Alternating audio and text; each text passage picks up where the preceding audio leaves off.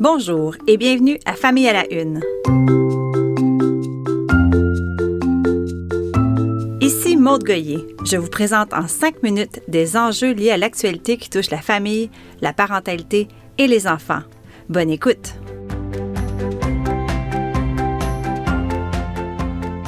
J'ai récemment lu un livre qui a été une révélation et je devais absolument vous en parler.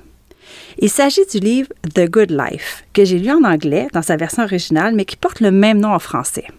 Ce livre est en fait le résumé de la plus longue étude scientifique jamais réalisée sur le bonheur.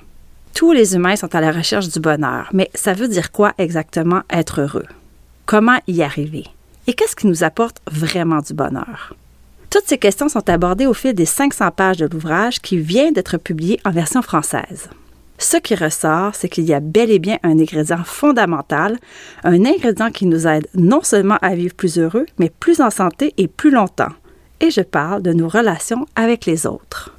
Et cette conclusion n'est pas ésotérique, ni prise dans les airs. Pendant près de 85 ans, plus de 1300 participants ont été suivis de près par l'équipe de chercheurs. Imaginez, ils ont passé plein d'entrevues, fait des tests médicaux, rempli des dizaines de questionnaires et se sont confiés sur tous les aspects de leur vie.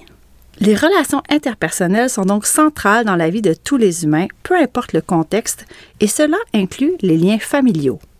Les auteurs mentionnent que c'est la capacité d'adaptation des membres de la famille tout au long des différentes étapes de la vie qui est déterminante quant à la qualité des liens familiaux.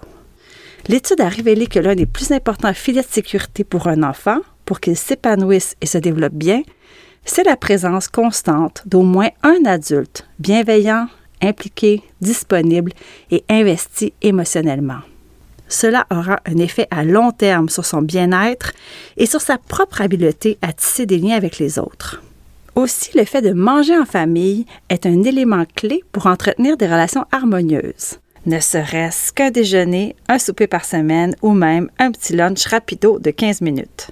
Les chercheurs soulignent que tous les humains ont besoin de manger, alors aussi bien le faire avec d'autres personnes le plus souvent possible. Il y a plein d'autres trouvailles dans ce livre que j'ai trouvé passionnant. Il est disponible en librairie au coût de 42 sous le nom The Good Life aux éditions Le Duc.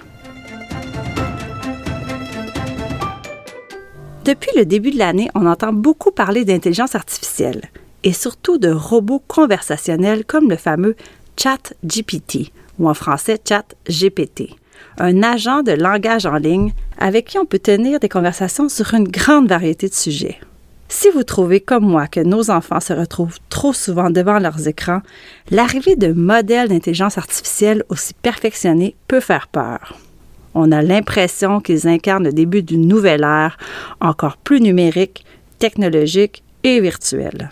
Et même si on préférait les ignorer ou les oublier, ce sera difficile. Ils sont là pour rester. Les experts suggèrent non pas de cacher leur existence et leurs exploits, mais plutôt de les découvrir et de les explorer ensemble avec nos enfants. C'est du moins ce qui est rapporté dans un article du New York Times.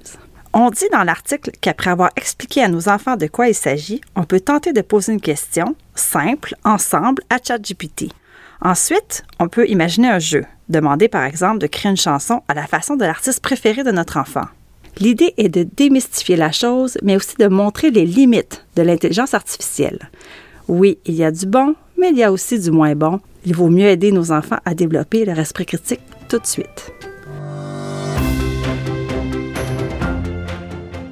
Bientôt, ce sera Pâques. Quand j'étais petite, mon père nous organisait, à mes sœurs et moi, une chasse au trésor à partir d'énigmes. Un indice nous amenait à un autre, à l'intérieur et à l'extérieur de la maison, jusqu'au butin final, vous l'aurez deviné, du chocolat. Je n'en dormais pas de la nuit tellement j'avais hâte et je pense que cela avait peu à voir avec le cadeau gourmand, mais plus avec le plaisir, l'excitation, la fébrilité. J'attendais ce moment parce que je savais que mon père n'avait pas oublié qu'il avait pris le temps, que ce serait un défi et que ce serait amusant. Peu importe votre Pâques, je vous souhaite d'y insuffler un peu de magie, que ce soit un film fétiche qu'on regarde en famille, une fondue au chocolat partagée en plein après-midi, des coquilles d'œufs peintes, des bricolages ou des coloriages aux couleurs pastel. Bref, je vous souhaite de vous créer des souvenirs en famille. Bon, ça fait plus de cinq minutes que je vous parle, faut que je me sauve. Merci d'avoir été là et à bientôt.